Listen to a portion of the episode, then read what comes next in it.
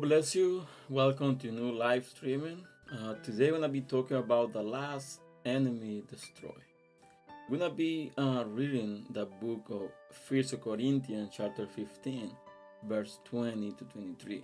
Uh, I'm gonna take these three verses, um, which uh, are very deep, and we're trying to um, to read, and we're trying to um, explain a little bit about the reading. So the verse 20 says, like, but now Christ is rising from the dead and has become the first fruits of those who have been falling asleep. For since by the man came death, by the man also came the resurrection of the dead. For as in Adam all die, even so in Christ all should be made alive. But each one in his own order. Christ the first fruit, afterwards those who heard Christ at his coming. So the Bible is talking about like um, death and resurrection. The Bible is trying to explain a little bit about like uh, what happened, what happened at the beginning. The Bible said like uh, Adam's. Adam was the one by who that came the dead to the earth, and the Bible said like uh, that the dead came through Adam's but through him, through Jesus Christ, it's come alive. And that when talking about the last enemy destroyed, it's talking about the death. So something we need to understand. And I don't want to try to speak up about religion. I don't want to speak about like um, you know theology. I don't want to speak about that. That's not the the focus of this channel. The focus of the channel is try to read, try to have like a small reflection about like the Bible. You try to understand the Bible a little better you know, and like a, a common way, not like a theology, not like a, you know, like a master or something like that. We're trying to focus on the scripture itself, and the Bible saying like, uh, but now also like uh, Christ is rising from death.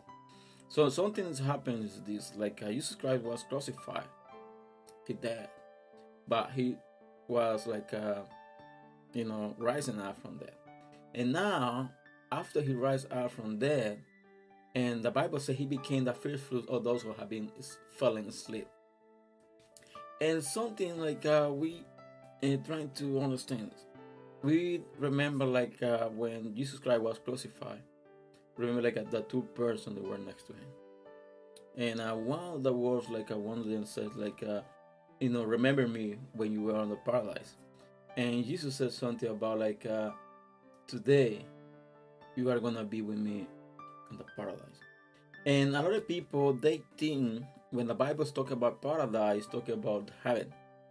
The Bible is not talking about heaven. The, the Bible is talking about, and I want to explain this better. Um, that's the history, you know, composed in two parts. The before Jesus Christ and after Jesus Christ. But no before he was alive he's talking about after he you know rise up from death how how how we can explain this? I try to explain that you know something you can understand me. Um the history is in two parts. Like uh when jesus christ was alive you know the old pact, you know, the Old Testament, all the law and everything was in place. But after Jesus Christ raised, you know, rising from death, they started a new pact, and that's the pact of the grace. And that's how, like, uh, when the the person was next to him, next to Jesus, and so, like, I remember me when you go to heaven when uh, when you go to paradise, sorry. And he said like today gonna be in paradise. When we talk about paradise, let's talk about heaven. Let's talk about like a place, a special place, where all those have been, you know, they die, they go to sleep there. And that doesn't make sense that if someone can go to heaven before Jesus, before Jesus Christ, Jesus Christ need to go to heaven first after before those having is sleeping and we go focus on verse 20 say like uh, is rising from death and has became the first fruit. Talking first fruit, means the first ones. Not the, the middle one, not the last one, the first. The first fruit of those who have been falling asleep. And the verse 21 says, like I foreseen by the man came death, by men also came the resurrection of the dead. And then saying like, okay, Adam's opened the door to the dead. But now I'm the one who opened the door to be alive. And we talking about to be alive, you're not only talking about, you know, be alive as a human. It can be alive that means like uh, to know the truth, to become like uh, to have a game, to, you know, to get back the relationship with God. And like the verse 22 says, like for us, Adam all die, even so in Christ all should be made alive. But each one of its own order. So it's the Bible's playing this, saying like uh, that's order. That's not like uh, somebody can use, you know, be alive. First need to have a be, be dead. After he's dead, then gonna become alive. Because that's a door, you know. You get into the dead, and after the dead, then you get into alive. And you say like, oh, what you trying to say? I, am trying, to, I'm trying to say this. This kind of like a two doors. You get into the dead, but when you get out of the door, you gain life. And the Bible said like we need to die ourselves. We need to die to ourselves.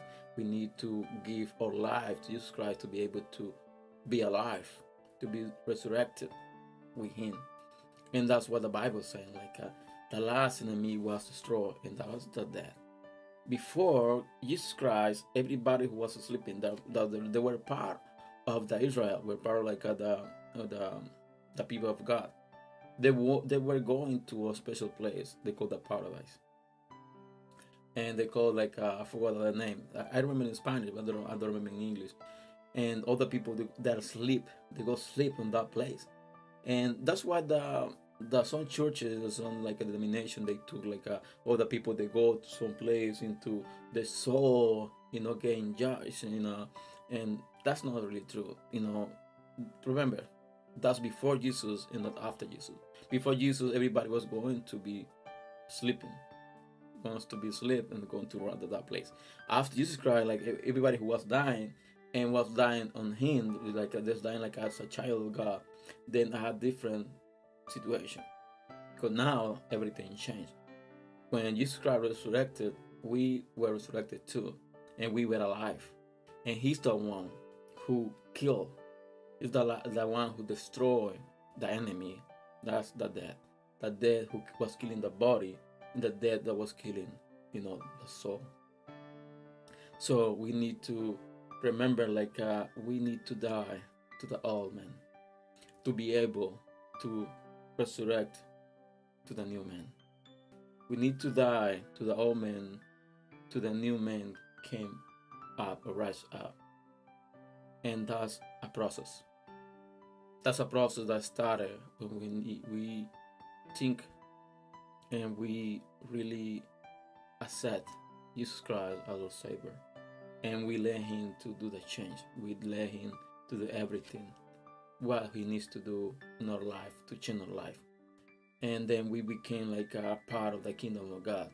But after we have been proclaimed Jesus Christ as Savior. And that's that's all the main point of this. It's not about religion. This is not about like a theology. This is about belief. Belief in the Son of God, Jesus Christ and believe that he died, he had been paid a price for our life, for our salvation. And that price he paid is given to us for free. But we need to kill ourselves. We need to die to ourselves to be able to alive. And we need to kill, and let's worse the old man. We need to kill ourselves to everything that's not good for God and to go forward, to look for God, look like a, for transformation, to do everything, you know, His presence, to be able to go to new level in relationship with God. So this is the message for today. I hope you understood what I'm trying to explain. And uh, see you next Thursday at 10 p.m. with a new live streaming. And uh, God bless you and have a wonderful day. See you next time.